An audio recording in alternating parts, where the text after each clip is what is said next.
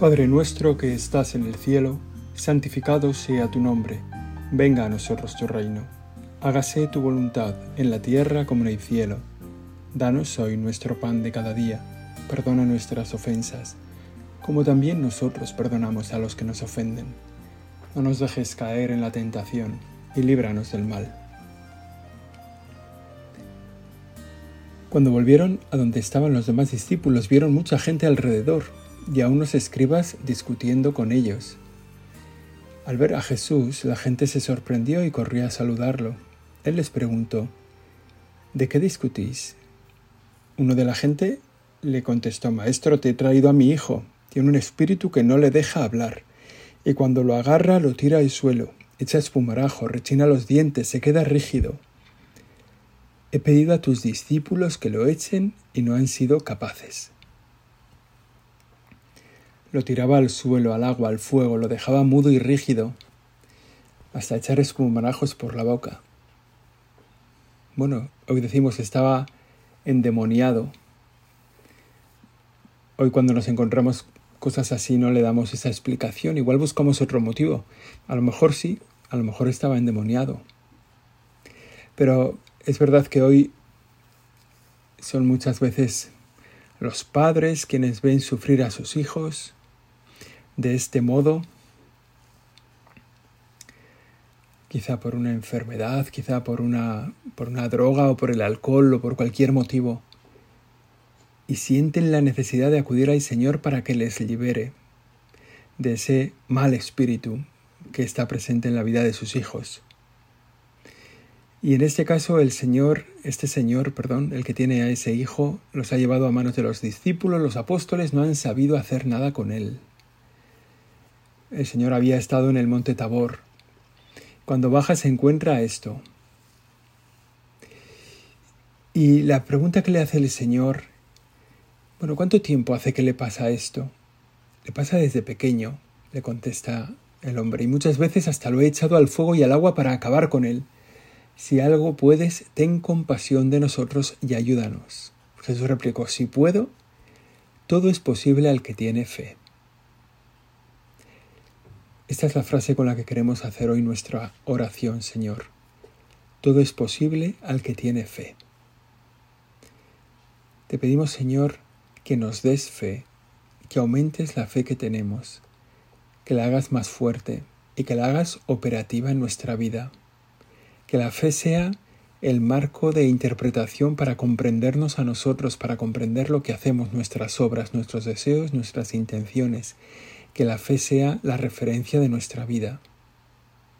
Que no seamos cristianos con una fe de los domingos de 11 a 12, sino cristianos con una fe visible que actúa durante todos los días de nuestra vida. Todo es posible para el que tiene fe. Danos, Señor, esa fe que necesitamos. Que haga posibles tantas victorias que hoy en día son derrotas en nuestro corazón tantas veces que no podemos salir adelante con un propósito, con un pequeño punto de nuestro examen particular, que no somos capaces de hacer una obra de caridad o una buena obra, una buena acción, quizá porque nos falta fe. Todo es posible para el que tiene fe. Entonces el padre del muchacho se puso a gritar, creo, pero ayuda mi falta de fe. Y Jesús hizo el milagro. Espíritu mudo y sordo, yo te lo mando, sal de él y no vuelvas a entrar en él. Y el niño se quedó como un cadáver. Jesús lo cogió de la mano y se puso en pie. Y viene en este milagro del Señor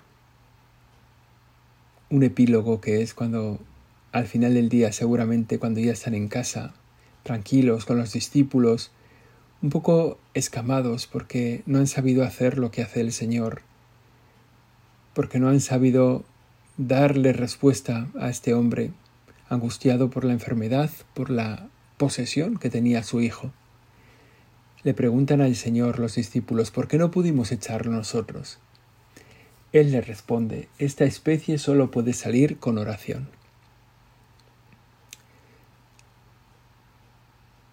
Y esto es lo que pedimos hoy al Señor, que aumente nuestra fe como lo hizo este hombre. Aumentanos la fe. Aumentanos la fe para que podamos hacer la misión que nos tienes confiada, que nos tienes encomendada, que es prolongar en el tiempo tu misión salvadora. Hacer posible hoy la salvación que tú has realizado, que tú realizas, que tú actualizas cada día en la Eucaristía, tu salvación definitiva del pecado y de la muerte. Aumenta nuestra fe para que nosotros podamos celebrarla, podamos anunciarla también podamos compartirla con la gente que tenemos cerca. Creo, Señor, pero ayuda mi falta de fe. Y esa convicción profunda, todo es posible para el que tiene fe. Todo es posible al que tiene fe. Seguramente algunas de las circunstancias que nosotros vivimos cada día son similares a las de este hombre. ¿Cuántos padres se enfrentan así con hijos que se han dejado llevar por el alcohol, por las drogas, a lo mejor? O hijos que tienen una enfermedad sin más, ¿no? Que carga directamente sobre ellos y que se les convierten en auténticos héroes, ¿no? Lo que llaman padres coraje, que hacen de la paternidad un heroísmo, un heroísmo digno de salir cada día en el telediario, que seguramente conocemos gente así. y que se vuelven al Señor con esta oración. Señor, necesito que cambies a mi hijo. Incluso que llaman a los sacerdotes de la iglesia como este padre llamó a los discípulos del Señor. Y los discípulos hicieron lo que pudieron, pero no pudieron nada. Y Jesús se da cuenta de que no han podido hacer nada porque ese espíritu solo sale con oración. Pues que, porque la oración de los discípulos entonces estaba falta de fe, estaba carente de fe. Y a veces también nosotros, incluso, incluso a veces como pastores, ¿eh? los sacerdotes o los religiosos, o quienes tienen una, una encomienda pastoral en la iglesia, a veces también nuestra oración está carente de fe. Y entonces nuestra petición al Señor queda inútil, queda vana. Aquel demonio solo podía salir con la oración, pero la oración era lo único que los discípulos no habían intentado. Jesús, en cambio, baja del monte de haber tenido su oración con Dios, con el Padre. Había acabado de transfigurarse delante de los apóstoles más cercanos, de Pedro, de Juan, de Santiago, se pone en la presencia después de ese tiempo de oración, en la presencia de los discípulos, del Padre necesitado, del, Hijo poseído, y descubre que el común denominador que, todos los que, tienen todos los que están ahí es la falta de fe. La ineficacia de la oración tiene su origen en la falta de fe. Jesús lo dice muchísimas veces en muchos milagros, en muchos, muchísimos milagros. Los, los aplica a la fe del que tiene delante. Tu fe te ha curado, tu fe te ha salvado, que suceda como crees. Y es como una, una reconvención que el Señor hace a los suyos, también nos hace a nosotros, hombres de poca fe. ¿Dónde vais por la vida con tan poca fe? es que es una fe que es capaz de mover montañas. Jesús simplemente suscita la fe necesaria para que las montañas se puedan mover. Y esa es la fe que ahora te pedimos, Señor, que aumentes en nosotros la fe. Tú que haces que esa fe que pueda arrancar una higuera y plantarla en el mar, todo es posible para el que cree. Pues te pedimos, Señor, en este tiempo de oración para nosotros ese mismo don de la fe. Una fe completa, una fe movilizada por ti en nosotros. El Señor dice, ¿verdad? Dice este hombre, le dice, creo Señor, pero aumenta mi fe. Y el Señor es que no nos pide mucha fe. Si vamos hilando los textos del Evangelio, nos vamos dando cuenta cómo la fe es un don. Iremos viendo los, los rasgos de la fe en esta meditación, ¿no? Pero nos, nos damos cuenta que el Señor no pide una gran fe para hacer un milagro. El Señor dice que si tuvierais fe como un grano de mostaza, un grano de mostaza que es pequeñísimo, pero un grano de mostaza está lleno de vida. Hace unos días estuve paseando por una playa y me fijaba yo en los granos de la arena. ¿no? Y esos, esos granos de la arena en realidad pues, pues son tan pequeños como un grano de mostaza.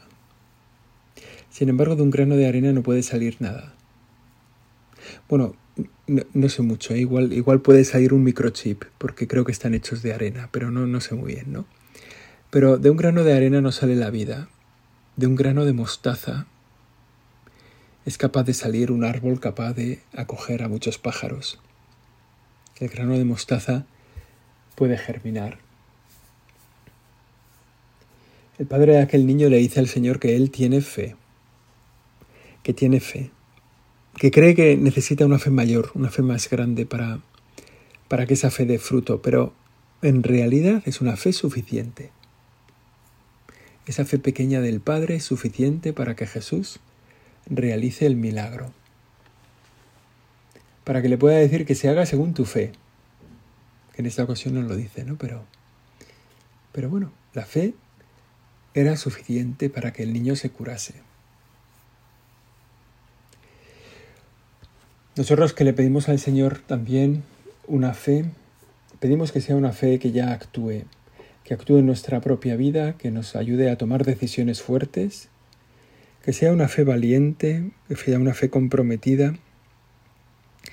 Te pedimos, Señor, una fe que mueva nuestra vida, que sea el impulso de nuestra vida. Estos días tiene mucha relevancia la electricidad, porque está muy cara o porque... Entonces se habla muchas veces de las fuentes de la electricidad. ¿De dónde se consigue la electricidad? Entonces la, la, la, que es obra del mar, la que es obra de la caída de agua, la que es obra del viento, la que sale del gas, la que sale de las centrales no sé cuáles, termo no sé qué, las que salen del carbón, las que salen de la energía nuclear, fuentes de esa electricidad que mueven las cosas. A nosotros nos gustaría tener una fe nuclear, una fe que con un poquito impulsara nuestra vida cristiana en un movimiento constantemente acelerado hacia el cielo. Y esa es la fe que pedimos, una fe nuclear, una fe brutal, grandísima, que con una pequeña presencia sea capaz de mover toda nuestra vida. Todas las cosas que hacemos, que pensamos, que decimos a lo largo del día, todos nuestros propósitos, nuestros afectos, todas las inspiraciones que tiene nuestro corazón estén movidas por esa fe. También para los que tenemos cerca, que sea una fe que les beneficie a ellos. Hemos escuchado muchas veces que la vida cambia por un encuentro personal con Jesucristo. Que no hace falta más. Un encuentro personal con Él. Un encuentro donde a Él se le deja estar en nosotros. Y que el, el avance de la vida cristiana y que el, el apostolado, el hacer que mucha gente conozca a Jesucristo, es simplemente mostrar la presencia de Cristo en nosotros. Dejar a los demás que contemplen que Cristo habita en nosotros, actúa en nosotros y nosotros actuamos movidos por la fe en Él. Y con eso mucha gente se convertirá, se acercará al Señor. El que no tiene fe nunca ve ningún resultado en su oración. Y por eso cada vez va creyendo menos. El que tiene una fe pequeña como la de este padre que hemos escuchado en el Evangelio que hemos leído, el que tiene una fe pequeña se va dando cuenta de que cuando ora pasan cosas, cuando reza, y a medida que va rezando va creciendo su fe, y va viendo más cosas, y va creyendo más, y se crea una especie de círculo virtuoso que le llevará a él hasta el cielo y que hará que muchas, que muchas personas, que mucha gente se acerque a Dios. Es decir, la fe mueve a la oración, la oración mueve a la fe, la fe mueve a las obras, la oración mueve las obras. Y poco a poco, un paso tras otro, vamos avanzando en esta vida cristiana. Es decir, no nos quedamos contemplando la fe que tenemos o no nos quedamos como atascados en la fe que tenemos, ¿no? sino que seguimos pidiendo al Señor más fe para más cosas, para más beneficio, para un, un alma más grande dentro de nosotros.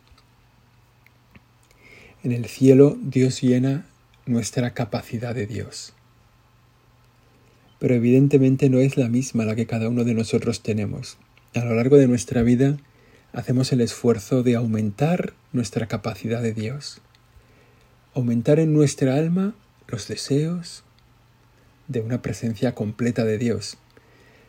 Y sea la que sea la capacidad que tengamos, será plena en el cielo. No solo será plena, será aumentado, irá aumentando hasta el infinito en el cielo y siempre rebosante de Dios. El tema es ese punto de partida, ¿no? Cuál será nuestro punto de partida cuando lleguemos al cielo, ¿no? A lo mejor tenemos una, una capacidad de Dios muy pequeñita porque no la hemos trabajado nada.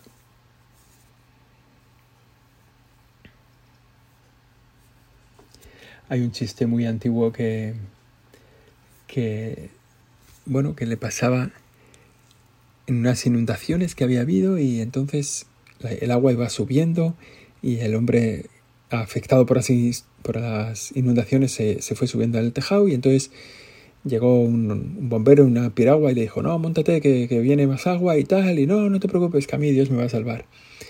Y entonces al, rato vuelve otra vez un bombero, pero con una Zodiac, y le dice, oye, montate que el agua viene fatal y no, no te preocupes, a mí Dios me va a salvar. Y el agua seguía subiendo, ¿no?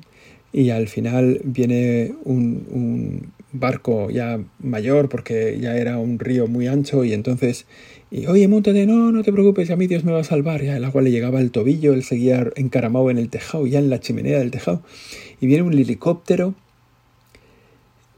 para, que, para montarlo, ¿no? Se, desliza ahí uno en la cuerda para cogerlo y, no, no te preocupes, no hace falta, a mí Dios me va a salvar, ¿no? Al final llega la gran riada y ¡buah! se lo lleva por delante y se acaba. Y va al cielo y cuando llega la presencia de Dios se le pone en cara, ¿no? Oye Señor, yo confiaba en ti, confiaba en que tú me salvarías. Mi oración era que tú me ibas a salvar, ¿no? Yo estuve rezando ahí en el tejado todo el rato y no me has salvado. Dice Dios, hombre, vamos a ver que te mandé dos bomberos, un barco grande y un helicóptero, ¿no? O sea, ¿qué más querías? El que reza para que le toque la lotería y al final Dios le dice, hombre, por lo menos comprate el décimo, ¿no? Porque, porque si no, como... A veces pensamos que es así, ¿no? Que, que la oración es, ya está, que lo haga todo Dios.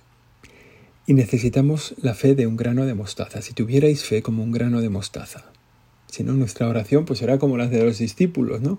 Y vendrá luego el Señor a decirnos, oye, esto le he dejado a tus discípulos a rezar y no han conseguido nada.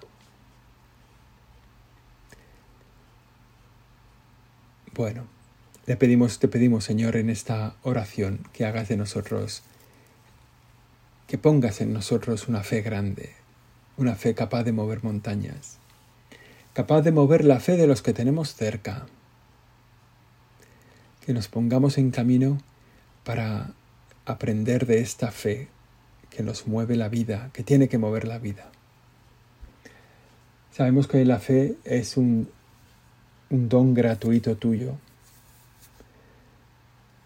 Se lo dijiste así a Simón, a Pedro, ¿no? Cuando él reveló, recibió la revelación de que de que tú eras el Señor, de que tú eras el Mesías. Y tu respuesta nos deja claro, bienaventurado tú Simón, hijo de Jonás, porque estas cosas no te las ha revelado ni la carne ni la sangre, sino mi Padre que está en el cielo. Esa fe de Simón es un don gratuito de Dios. El Padre del cielo te lo ha revelado. Ese es uno, de los rasgos de la fe, el ser un don de Dios, que es accesible a cuantos la piden con humildad. Me he encontrado a gente ¿no? que te dice, yo no tengo fe, pero no pasa nada, eso es un don de Dios y yo no lo he recibido. Entonces hay que decirles, a esa gente hay que decirles, si deseas la fe, pídela. Si deseas de verdad el don de Dios, pídelo con humildad, que no te lo va a negar, que utilizará el camino mejor para la vida que tú tienes y proporcional al amor que Él te tiene, que es infinito. Él te dará el don de la fe. Porque esa fe es un don, es, es una virtud necesaria para salvarse. No se salva uno sin fe. Y en esa fe, la expresión de la fe es es necesario ese don de la fe que sea acogido por el ser humano, por su inteligencia, por su voluntad, que está movida por el Espíritu Santo, que está removida por la acción de Dios. Pero, pero la fe que viene a nosotros tiene que ser acogida por nosotros de manera esforzada. O sea, la fe no se impone en nuestra vida no es un, no es un don que arrase nuestra libertad, sino que tú, Señor, la pones en nuestro corazón y nosotros tenemos que coger esa semilla, envolverla, protegerla, cuidarla. Tan importante esto, proteger la fe que tenemos, cuidar la fe que tenemos, alimentar la fe que tenemos. Podemos hacer, podemos matar nuestra fe, podemos hacer que desaparezca nuestra fe. Lo hemos visto ¿eh? en tanta gente que habían recibido el don de la fe, que no lo han cuidado, no lo han protegido, lo, lo han expuesto demasiado. Es como una pequeña semilla que tienes que cuidar. A lo mejor guardándola un tiempo, mucho tiempo, en un cajón antes de sembrarla para que tenga conciencia de que ha pasado el invierno. El otro día me lo contaban esto de una semilla de un árbol, que no me acuerdo el nombre pero que, para plantar esa semilla se recoge, igual cae pues en agosto la semilla, esa semilla para, que, para sembrarla hay que recogerla, tenerla guardada, a lo mejor en oscuridad, y plantarla allá por enero, para que la semilla reconozca que está pasando el invierno, ¿no? sin que le pase nada. Entonces hay que proteger la semilla, hay que cuidarla para que dé buen fruto. La fe hay que cuidarla. La fe es un don de Dios, que no lo podemos exponer, no lo podemos maltratar, no lo podemos perder. La fe es como el tiempo de que Dios nos da. Y que lo acoge nuestra, nuestra libertad humana, ¿no? Que lo va... Nuestra libertad y nuestra voluntad. Por eso el acto de fe, el acto que el ser humano realiza motivado por la fe, es un acto humano porque implica a su inteligencia y porque implica su voluntad. O sea, no el acto de la fe de una persona, lo que hace por motivo de su fe, no es como respirar, que, el hombre no se da cuenta. La respiración no es, no, no es un acto humano, es un acto del hombre, pero el ser humano no decide su respiración o no decide el latido de su corazón. No falla nunca, pero no es un acto humano, porque no implica la libertad ni la voluntad del hombre. En cambio, el acto de fe sí. El acto de fe exige la libertad y la voluntad del hombre. El acto de fe que nos, que nos lleva a confesarnos, o que nos lleva a hacer este rato de oración, el acto de fe que nos lleva a la celebración de la Eucaristía o a la vida de caridad con el prójimo, implica nuestra libertad, implica nuestra voluntad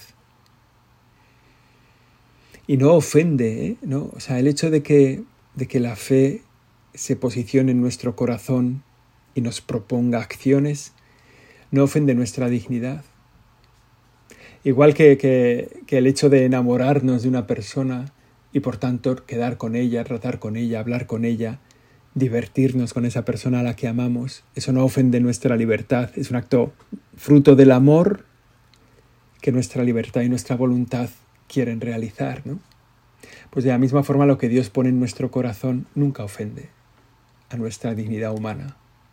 Al revés, nos damos cuenta de que la plenifica. La fe en nuestro corazón, esa fe que hoy te pedimos, que pedimos que la hagas fuerte, que la hagas suficiente para y que se manifieste en obras, esa fe nos hace más humanos, nos plenifica en la humanidad que tenemos. Por eso nos encontramos muchas veces a personas que ves de una humanidad increíble porque están movidas por la fe en Dios,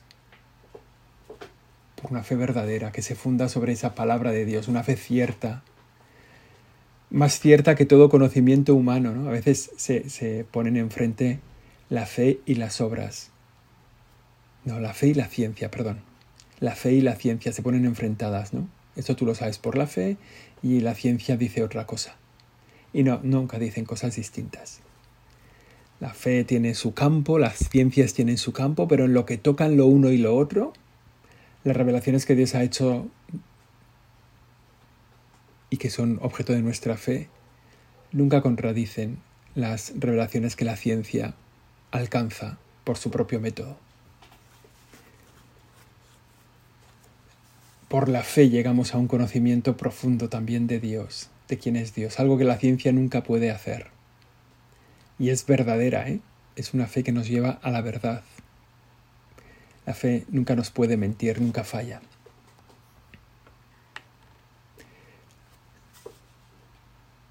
Y una vez que nosotros la tenemos, que tenemos esa fe que le hemos pedido al Señor, una fe para poder ser mejores personas, una fe que nos completa, que nos complementa por dentro, pues tenemos que hacer que actúe a través de la caridad.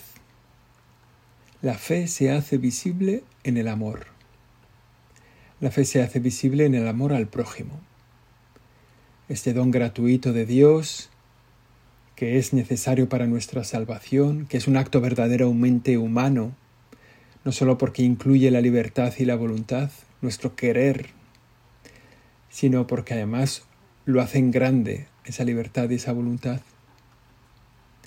Pues esa fe, que también, bueno, que, ya hemos dicho que es necesario, para salvarse actúa por medio de la caridad. En las obras se hace visible nuestra fe. En cómo os tratáis unos a otros se hace visible que somos cristianos. Por eso nuestra fe se tiene que hacer visible en obras. Una fe sin obras es una fe muerta. Así que nos corresponde ahora, al acabar nuestra meditación, renovar esa petición que te hacemos, comprometernos a conservar nuestra fe, a protegerla